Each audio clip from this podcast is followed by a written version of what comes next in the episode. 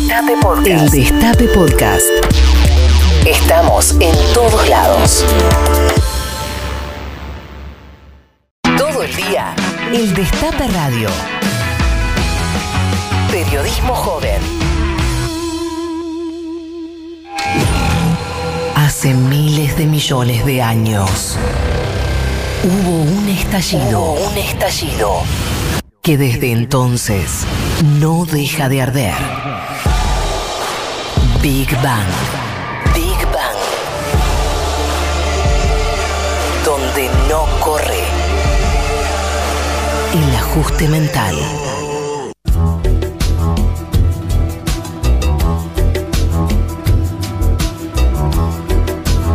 Hay obras artísticas, discos en este caso en particular, que son como una Polaroid del tiempo que los generó. Hay muchos, otros discos que para nosotros personalmente son una especie de Polaroid de radiografía de un tiempo porque lo asociamos a una condición o a un momento en particular de nuestra vida. Eh, y este es un método eh, para rescatar obras tan válido como cualquier otro. Pero eh, hay discos que hablan muy claramente aun cuando hablan muy oblicuamente del tiempo que los ha concebido. En estos días, mediados de agosto, se cumplen 40 años, cuatro décadas, de que salió a la venta La Grasa de las Capitales, el segundo disco de Cerú Girán, la banda de Charlie García, David Lebón, Pedro Asnarius, Carmoro, la tercera banda de Charlie García que venía de su éxito inicial con Sui Generis y después de haber creado La máquina de hacer pájaros. Eh, un disco muy distinto a su predecesor. El predecesor había sido el que se llamaba como La Banda, Cerú Girán, un disco que había surgido básicamente del feliz encuentro de David Lebón y Charlie García y de una temporada en Río de Janeiro, una temporada en Brasil de, Charlie, eh, que sirvió, imagino yo, como una especie de, protección este, y burbuja de aire que le permitió salir de la angustia que significaba la Argentina de la dictadura. Y quizás por eso el disco resultante, Cerú Girán, era un disco eh, mucho más libre, no, no aferrado a nada, eh, en el cual había, Charlie incluso retomaba temas de sui generis, eh, como el que terminó llamándose Eiti Leda y que muchos conocíamos como Nena, de la época del dúo con, eh, con Nito Mestre. un disco en el que había, por eso, un lenguaje inventado, por eso el Cerugirán, que no significa nada más allá de que las, las iniciales son las mismas de sui generis, obviamente, un lenguaje simplemente musical inventado por Charlie, ¿no? Este lenguaje que no decía nada en, un momento en el cual el lenguaje del que sí disponíamos no se podía usar para decir nada. Eh, y un primer disco que fue muy resistido acá, eh, y una primera actuación que fue muy, muy resistida. Eh, esos golpes que recibieron, todos los artistas tienen tenemos, si se me permite el atrevimiento, este, la piel eh, muy sensible eh, a cualquier roce, a cualquier moretón. Este, uno, nada, los golpes se quedan con uno este, y uno los mastica durante mucho tiempo. Eh, y esa circunstancia, ese dolor de la incomprensión se juntó con el otro dolor que, que se derivaba del oxígeno que respirábamos todos los que vivíamos acá en ese momento, eh, y dio lugar a esta obra maravillosa que es La Grasa de las Capitales, muy distinta en muchos sentidos al debut eh, Ceru Girán, eh, en todo, ¿no? en su en su instrumentación, este, en sus climas, en su salvajismo y en su poesía. hoy en Big Bang le vamos a dedicar el programa a, recordar y a traer presente eh, esta obra que aún teniendo 40 años tiene una enorme vigencia, ¿no? Eh, porque habla de una noche de perros, de la historia argentina, y es una sensación de impotencia y de dolor con la que lamentablemente 40 años después podemos seguir identificándonos. Vamos a arrancar con un par de, de temas previos a la grasa para ir entrando en clima, porque lo de Charlie claramente fue una progresión. Abrimos con este tema que, que fue de los primeros que me llamó la atención de Sui Generis en mi adolescencia. Un tema que se llama Cuando ya me empiece a quedar solo.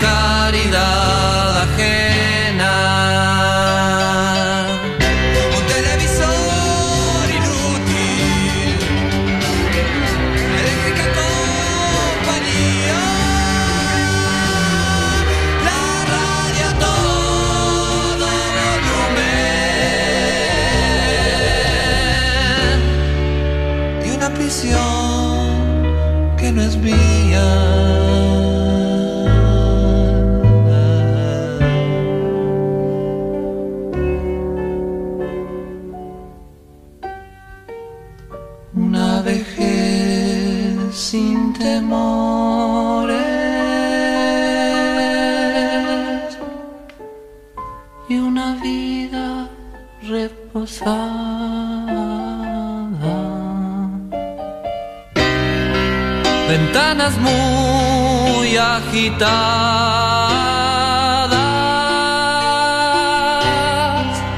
y una cama tan inmóvil.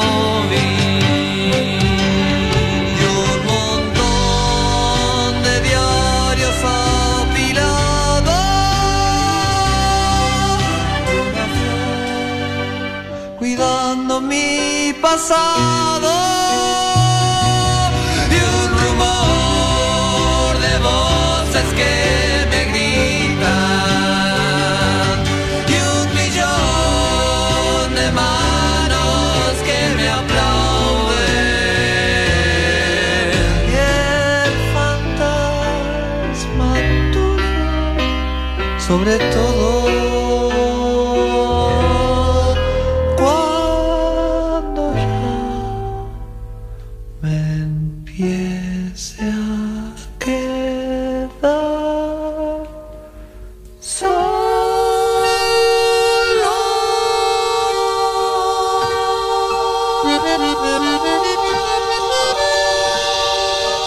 Big Bang, Big la contrarrevolución de la alegría. Dijo Etupito, la Cunza todavía no asumió y ya le fotografiaron los apuntes de un cachivache escrito en un papel borrador. A dos días de haber sido elegido como ministro de Hacienda, ya conoció las dos caras principales del macrismo, la improvisación y el robo. Se sorprende, arroba el mono de sofista. La nata decepcionó al fake de la nata. Escuchamos los tweets con que nos va, alegran. A veces nos alegran, a veces nos hacen caer de risa, a veces nos, dan ganas de hacernos del araquiri. Los tweets de Marce Oz y el amigo Manuel Rodríguez, alias Peroncho, que le está haciendo el aguante al amigo Rinconet, que está de misión secreta por algún lugar de la Europa Central que no podemos precisar. ¿Qué tema cuando ya me empieza a quedar solo, no? Eh, sobre todo si uno recuerda que cuando salió el disco al que pertenece, este, que era Confesiones de Invierno, el segundo disco de Sui Generis, Charlie tenía 22, 23 años. Qué cabeza, qué sensibilidad un tipo de 22 23 años ponerse en el lugar, en la piel de alguien al final de su vida, ¿no? Eh, qué empatía enorme, qué antena enorme este tenía Charlie desde el comienzo. Les, eh, les pedí hace un ratito antes de empezar esto este, que, mandasen a ustedes qué, les parecían a ustedes, qué discos eh, de nuestro rock argentino les parecía que definían eh, una época, ¿no? Bueno, y me, han eh, mandado este, toneladas de, mensajes que, quiero compartir, algunos, esperen que llegue porque hay una tonelada. Eh, Alejandro Carriqueo dice 30 minutos de vida, Morris. Al tema Escuchame entre el ruido, el tema Escuchame entre el ruido era mi preferido, lo escuchaba sola y lo hacía mío sin poder hablar de mi sexualidad. Todo el disco me llegaba y de nada sirve tremendo tema. Eh, a ver, esperen porque hay un montón. Eh, Bruja Feminista dice Artó, el disco de, Luis Espineta, que digamos que, estrenó, que presentó bajo la etiqueta de Pescado Rabioso, pero que básicamente era un disco solista de Luis, ¿no? Bruja Feminista dice que tenía 15 años y que marcó su vida. Ernesto, arroba agupol78, dice La grasa es un gran disco, pero le parece que Bicicletas es el mejor. Eh, a ver, esperen que hay un montón. Aquí. Perdón, ¿eh?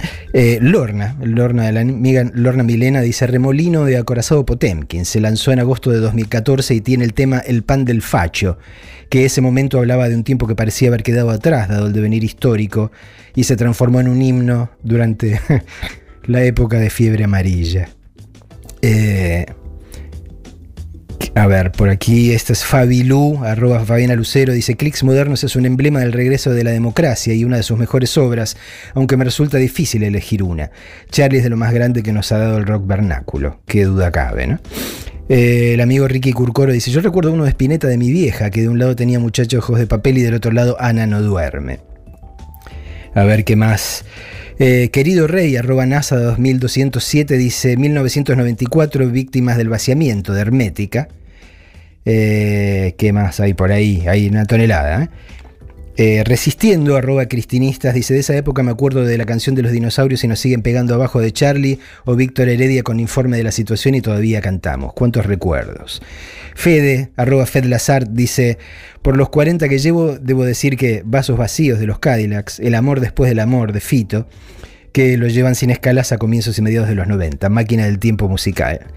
Eh, bueno, toneladas que vamos a seguir compartiendo eh, eh, durante este programa de, Big Bang. Ahora estaba leyendo justo un, mensaje de Tonio, arroba Tonio Rosa, dice, hablando de Viernes 3 AM, un tema sobre el que por supuesto nos vamos a detener. Dice, Charlie dijo que los tres bangs son un error. ¿Quién se suicida con tres balazos? ¿No? Genialidad, cierto, tienes razón, pero bueno, digamos, el verso musical requería este, multiplicar los bangs.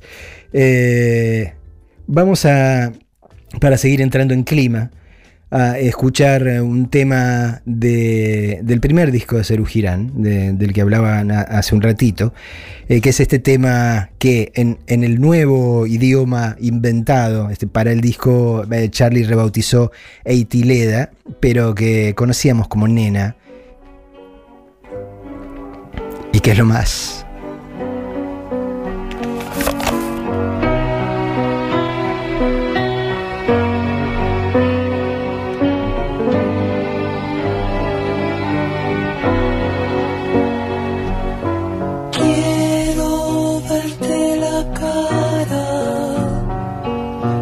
antes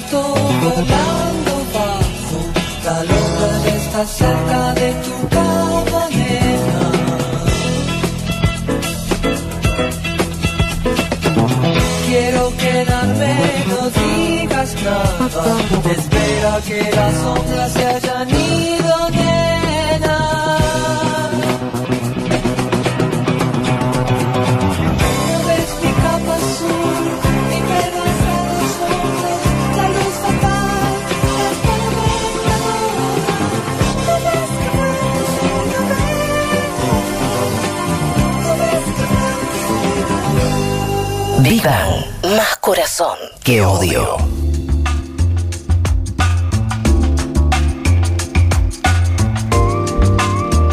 ¿Qué era de nosotros, de los que ya existíamos y gozábamos de algo parecido a la conciencia en 1979? Hace 40 años de aquel calendario, lo cual equivale a media vida, a las bodas de Rubí de un matrimonio, a la travesía de Moisés por el desierto guiando a su pueblo. Este número bíblico fue elegido para sugerir un tiempo larguísimo, interminable, porque la distancia de Egipto a la tierra prometida es la misma que separa Buenos Aires de Mar del Plata. De ser literal el número, habría que creer que Moisés era más desorientado que mi viejo, que entraba con el auto en una estación de servicio y después de cargar nafta ya no sabía para dónde rumbear. Aquel fue en simultáneo el año de la cabra y del niño, que arrancó dándole partida oficial de defunción al punk al llevarse a Sid Vicious el 2 de febrero. Por entonces los argentinos estábamos en plena dictadura, sometidos al poder omnímodo de Videla y de Martínez de Oz, que además de matar gente mataban industrias. En el 79 cerraron las IME, Industrias Mecánicas del Estado, creadas durante el peronismo, donde se fabricaban los rastrojeros diésel.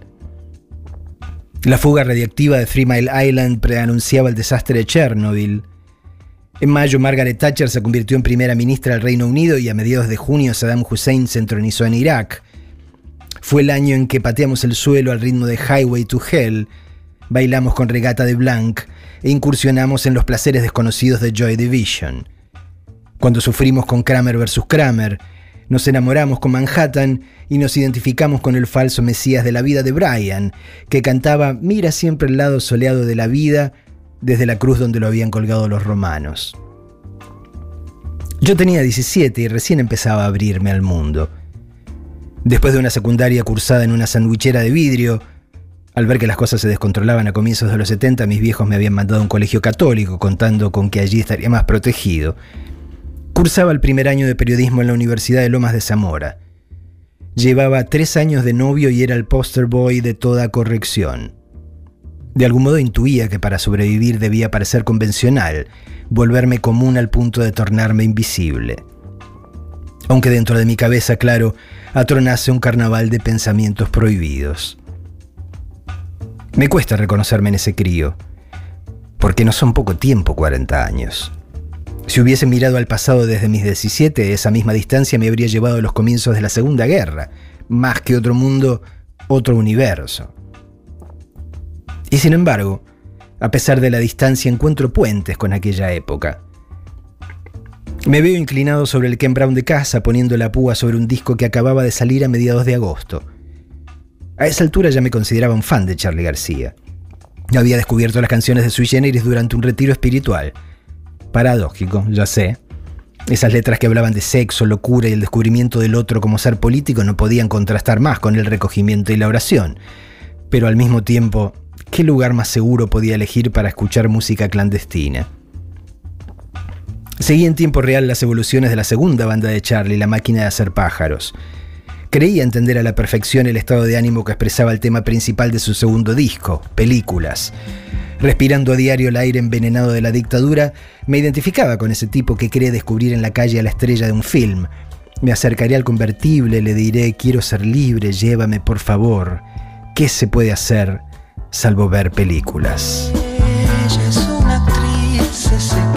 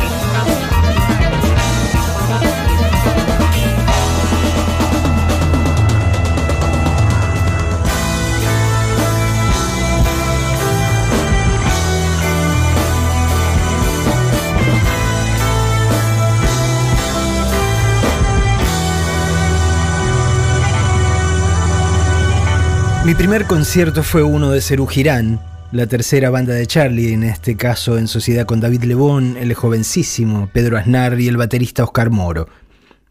Por aquel entonces venían de estrenar su disco debut, pero durante ese show adelantaron canciones nuevas, Perro Andaluz y Noche de Perros. Todo muy canino, lo admito. Es así como nos sentíamos, apaleados como pichos callejeros. Por eso me apresuré a comprar el disco que los contenía, La grasa de las capitales, ese que salió hace 40 años que se cumplen en estos días. Apenas llegó a la vidriera de la disquería de Claudio Kleiman. Me llamó la atención desde la tapa, que imitaba el estilo del semanario Gente, que llegaba a mi casa cada jueves deslizándose debajo de la puerta.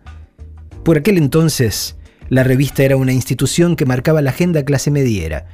Un poco de info nacional, pasteurizada al gusto de la Junta Militar, obvio, mucha frivolidad, algo de espectáculo y deporte y un pantallazo a lo que pasaba por sofisticación en el resto del mundo.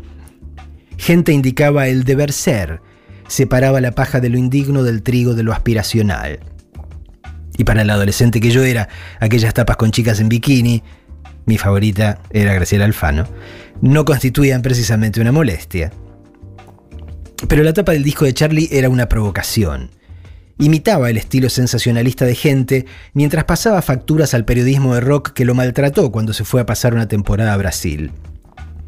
Charlie García, ídolo o qué, este es el título principal que se lee, citaba textualmente la producción de una revista rockera. Otro título, Descubrimos los dobles de Cerú Girán, era un dardo lanzado a Pipo Lernoux que había criticado un show de la banda diciendo que los músicos nunca se habían presentado enviando clones en su lugar. Y la foto, obra de Rubén Andón, representaba esos clones. Un oficinista igualito a Aznar, un rugbyer, más bien este, después de la gripe, igualito a León, un empleado de estación de servicio igualito a Charlie y un carnicero idéntico a Moro. Sin embargo, la provocación mayor pasaba por el logo símil revista. En lugar del tradicional gente, que por debajo añadía y la actualidad decía grasa, y abajo agregaba de las capitales. La operación simbólica ideada por Charlie suponía una pedrada en la vidriera de las convenciones. Lo que Carlitos García Moreno, vecino del barrio, aún hoy filo gorila de caballito, que había ido al colegio Damaso Centeno a una cuadra de mi colegio, estaba diciendo era lo que su grupo de era que lo que su grupo de pertenencia social consideraba apropiado y hasta chic era, por el contrario, una verdadera grasada. El tema que bautiza el disco comienza a capela con una armonía a tres voces que plantea el contraste entre lo deseado y lo real. ¿Qué importan ya tus ideales? ¿Qué importa tu canción? La grasa de las capitales cubre tu corazón. Después de lo cual entra la banda como un tren armando una batucada que a cambio de toda esa merzada propone no trances más. Y en su momento clave establece un límite que es todo lo que queda resonando en la cabeza. No se banca más, no se banca más, no se banca más. ¿Qué importan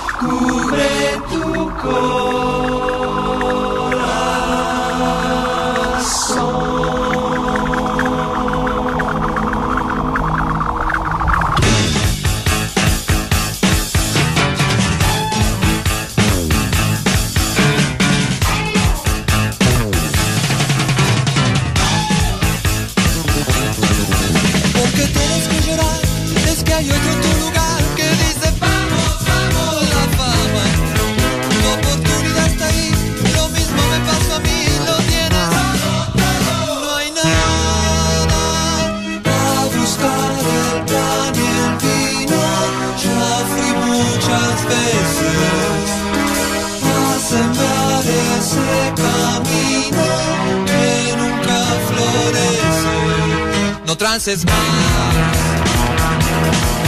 con la cantina y con la cantora, con la televisión gastadora, con esas chicas bien decoradas, con esas viejas todas quemadas, gente remita, gente careta, la casa inunda cual fugaceta. casa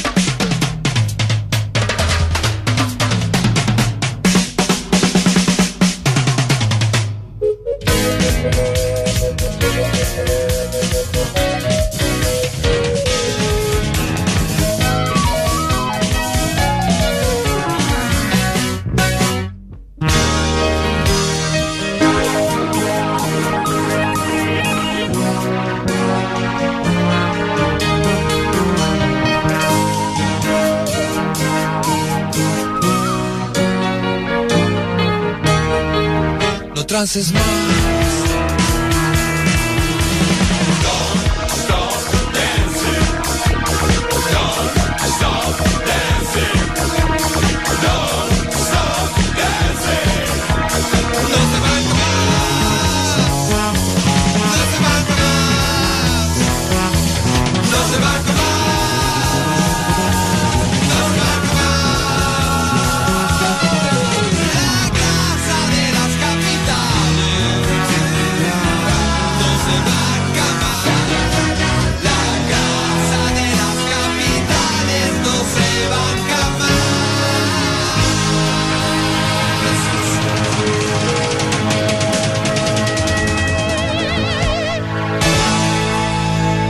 A continuación, en el disco En la grasa de las capitales viene San Francisco y el Lobo, que es una balada cantada por Le Bon que resignifica la leyenda del santo de Asís y la bestia a la que había domesticado.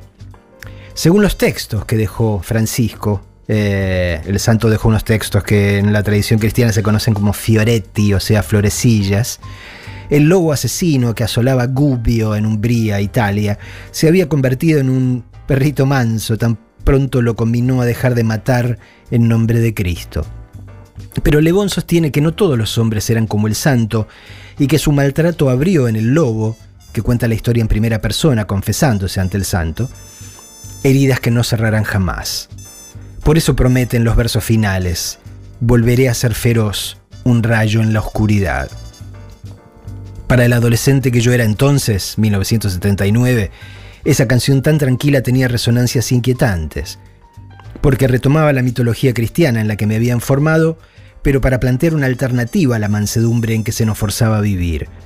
Ante un maltrato excesivo legitimaba la recurrencia a la ferocidad primal, y acto seguido planteaba otra oposición.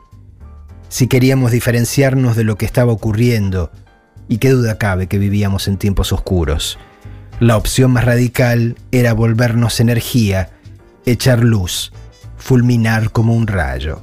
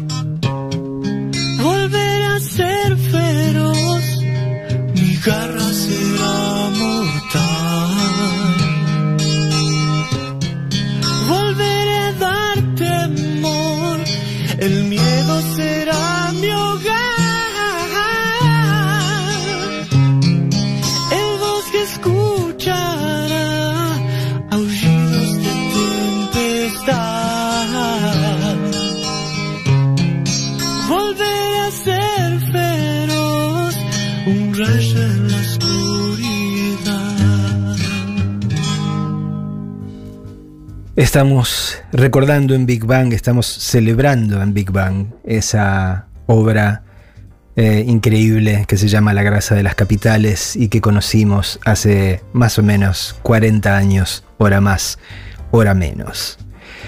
El mood canino en el disco prosigue en el tercer tema, Perro Andaluz, uno de los que yo ya había escuchado en vivo en aquel teatro sobre la calle Corrientes que fue el primer concierto al que fui. La referencia al film de Buñuel, a la película, Un perro andaluz, no va más allá del título, aunque la sola mención conjuraba la escena más famosa de aquella obra surrealista. Yo creo que todo el mundo habrá visto una foto aunque no haya visto la película, ¿no? Ese primer plano donde alguien abre los párpados de una mujer y le rebana un ojo con su navaja. Según las ideas del surrealismo, aquello iba por el lado de acabar con la mirada convencional para abrirse a la mirada interior que nos permitía asociar ideas libremente. Pero en el marco de la dictadura, que nos advertía contra el riesgo de ver cosas inconvenientes, no había más asociación posible que la de vincular la represión a la ceguera a la cual nos sometían. La canción habla de una frustración amorosa, fogoneada por una mujer que domina el discreto arte de la hipocresía, pero culmina con una nota equívoca que puede interpretarse como una amenaza. Soy un tonto en seguirte como un perro andaluz, pero mi amor se acabará alguno de estos días, alguna de estas noches. Tres canciones, tres respuestas a situaciones abusivas y un mismo llamado a reaccionar de un modo que queda siempre fuera de cuadro.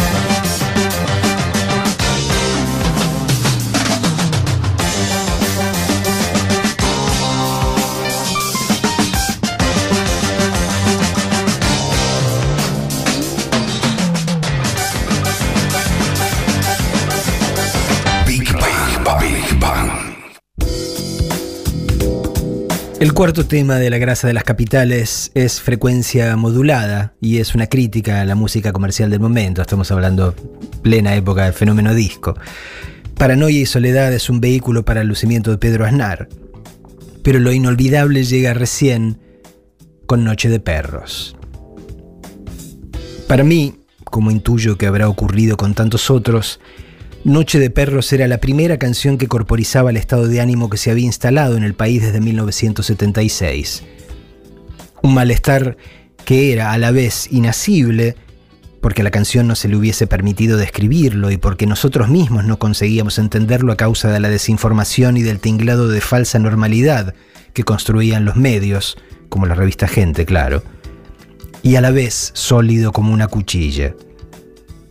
Una melancolía angustiante asomaba ya en la melodía del bajo de Aznar, que presentaban los primeros compases que sonaban a bonus track del disco de Johnny Mitchell llamado Ejira, un disco del 76.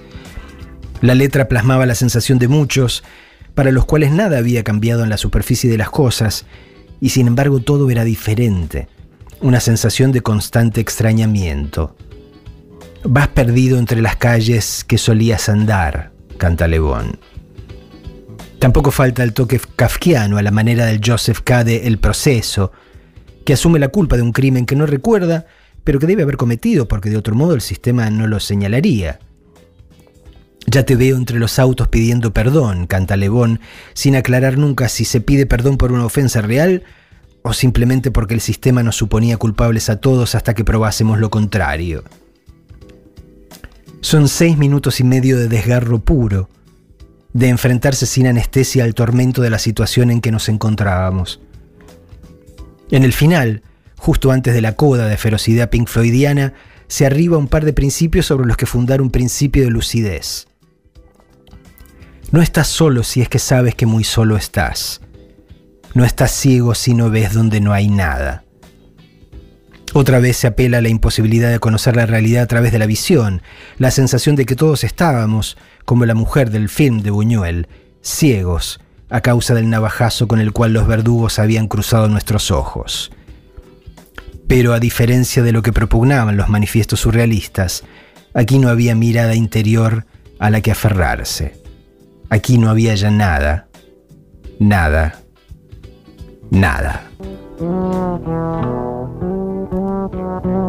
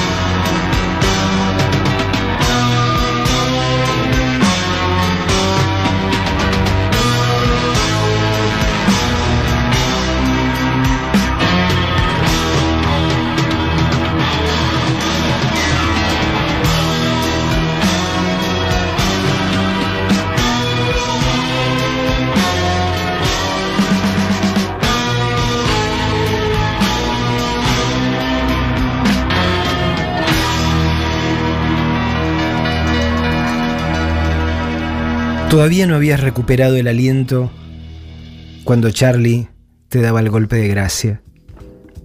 Después de Noche de Perros venía viernes 3 a.m. Junto con Asleep de The Smiths. Esta canción es la más delicada oda a un suicidio que conozco. El relato arranca con la admisión de una imposibilidad de seguir sintiendo. La frivolidad del momento ya no surte efecto, no logra distraer, de ahí la referencia a la travoltiana fiebre de un sábado, que en este caso es azul, o sea, blue, triste. Y la melancolía habitual, propia del atardecer del domingo, ni siquiera hará mella en el contexto de una depresión insondable. Después viene la aceptación de la imposibilidad de cambiar la realidad. El protagonista lo ha intentado con todas sus fuerzas, concentrándose en aquello que era lo único que estaba a su alcance, esto es, su propia persona. Pero después de haber cambiado por completo hasta el punto de difuminar su propia identidad, vuelve a enfrentarse con el mismo monolítico mundo que lo combinó a la fuga hacia adelante. Y entonces se entrega a un sensual abandono. Con el bang bang bang, se extingue el tic-tac del reloj que hasta entonces funcionó como columna vertebral de la canción. El desplazamiento poético al que apela García sugiere que el suicida ya estaba muerto antes de apretar el gatillo. La hoja que cae ha dejado de vivir mucho antes de desprenderse del árbol. Al último par de versos corresponde leerlos como epitafio, que sirve a la vez como explicación y despedida. Si durante esos años infames hubiésemos depositado un peso cada vez que no podíamos más, hoy estaríamos en condiciones de pagar la deuda externa al contado.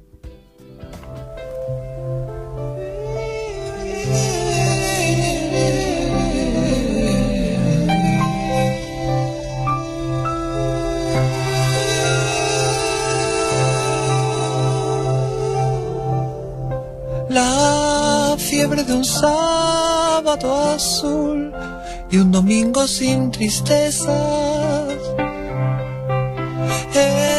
Esquivas a tu corazón y destrozas tu cabeza. Y en tu voz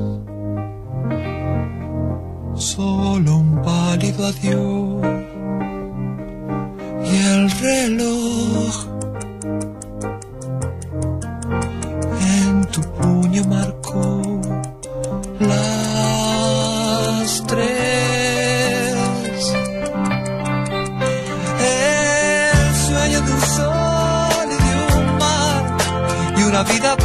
peligrosa. Cambiando lo amargo por miel y la gris ciudad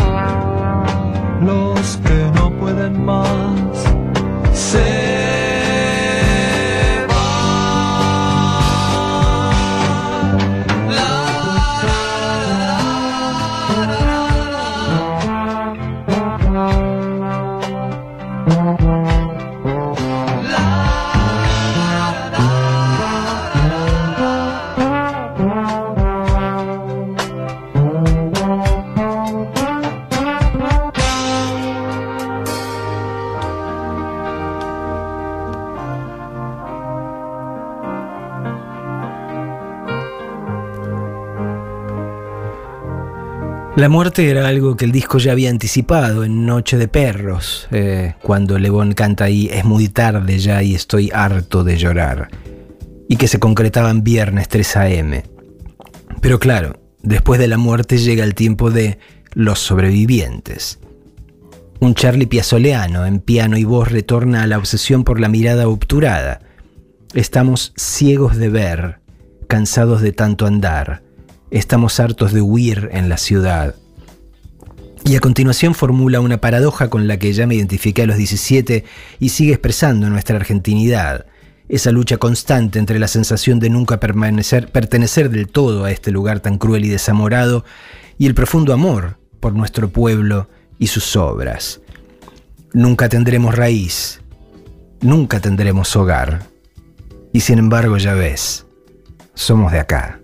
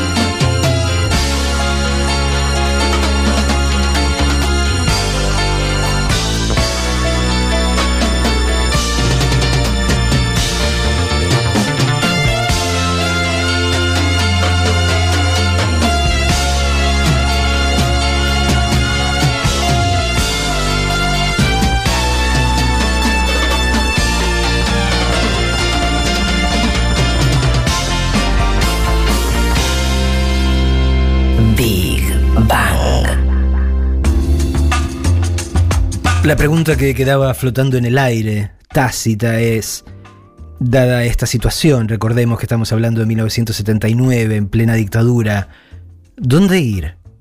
O en caso de quedarse, ¿cómo estar acá? Entonces Charlie elige cerrar el disco apelando al imaginario clase mediero, fugando hacia el paraíso creado por tantos films. En Canción de Hollywood, García, a quien ya conocíamos como un cinéfilo de aquellos desde los primeros discos de Sui Generis, admite tener un corazón de marquesina. La letra presenta un tironeo constante entre la conciencia de que ese horizonte no existe en realidad y por ende no puede ser un destino. Un decorado vidrio cartón y acerrín, dice la letra, es ilusión como el primer amor, el fin del infinito en cinerama y la irresistible persuasión de la fantasía. En este sentido, preanuncia lo que Terry Gilliam postularía seis años más tarde, en 1985, en la película Brasil, una distopía que deberíamos revisitar porque nunca ha sonado más oportuna que hoy. Allí Sam Lowry, el personaje que interpreta a Jonathan Price, pasa de ser un empleado ratonil bien kafkiano para convertirse en un héroe que se revela contra un sistema fascista. Pero en el último segundo comprendemos que esa rebelión épica fue solo una fantasía de Sam, que en realidad sigue atado a la silla donde lo han torturado y ya ha perdido la razón. El sueño hollywoodense permite una fuga momentánea, pero la verdad desnuda termina siempre por precipitarnos a tierra. García parece resolver el tironeo aceptando la realidad. Se despide de la ficción aspiracional clase mediera, adiós, adiós, París, New York, y por primera vez parece ver lo que tiene por delante. Ves la tierra en que naciste, sos vos, lo cual lo impulsa a rechazar la ilusión que le han vendido. Tus películas no existen, adiós. Cuando la canción termina, el disco acaba, y al cerrarlo se descubre en su contratapa un panorama de postales de sitios soñados, Washington, Londres, cubiertos por la basura del tacho al que han sido arrojadas. Es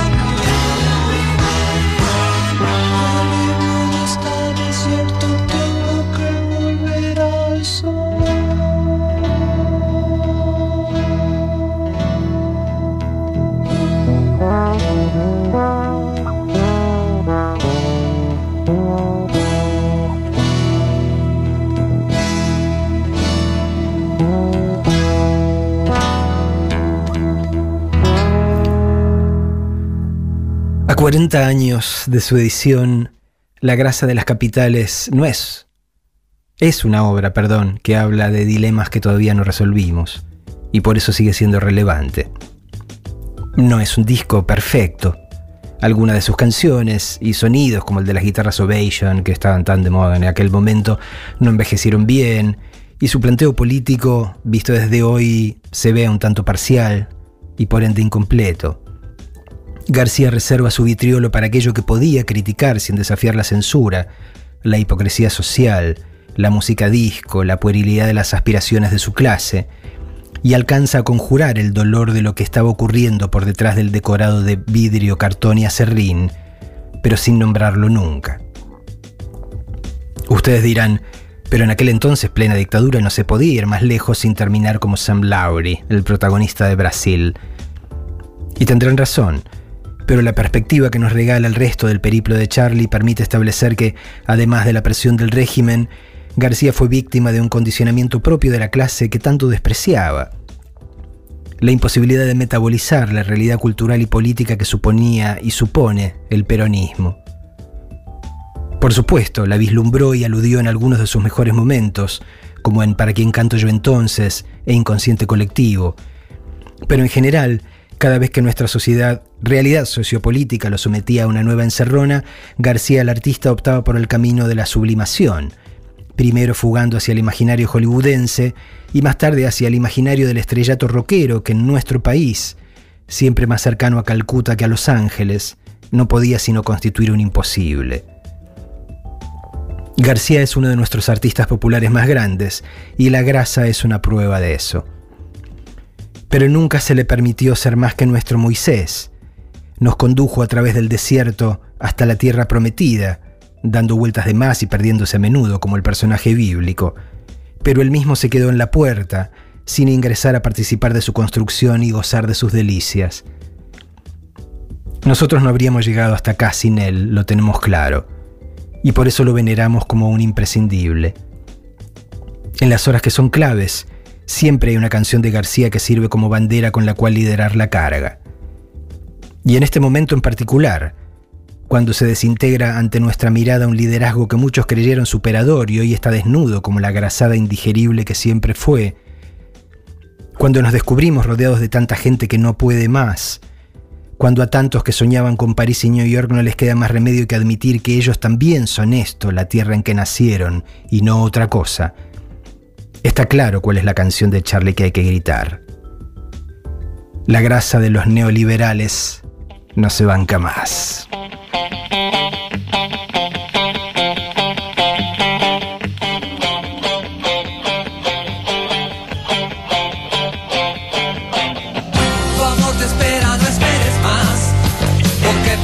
Tanto tiempo, indecisa al hablar, tan dura como Humphrey Bogart.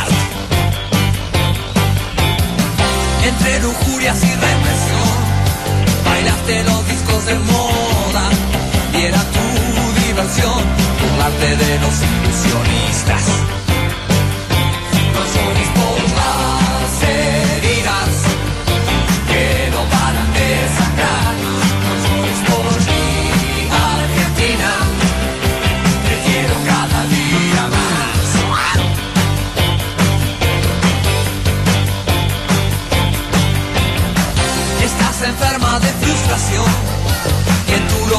No hay acuerdo. Una hiena a reír, pero al almuerzo con los cerdos. Si las estrellas de cabaret se ríen de tus movimientos, no es preciso mentir lo negro que hay en tus pensamientos.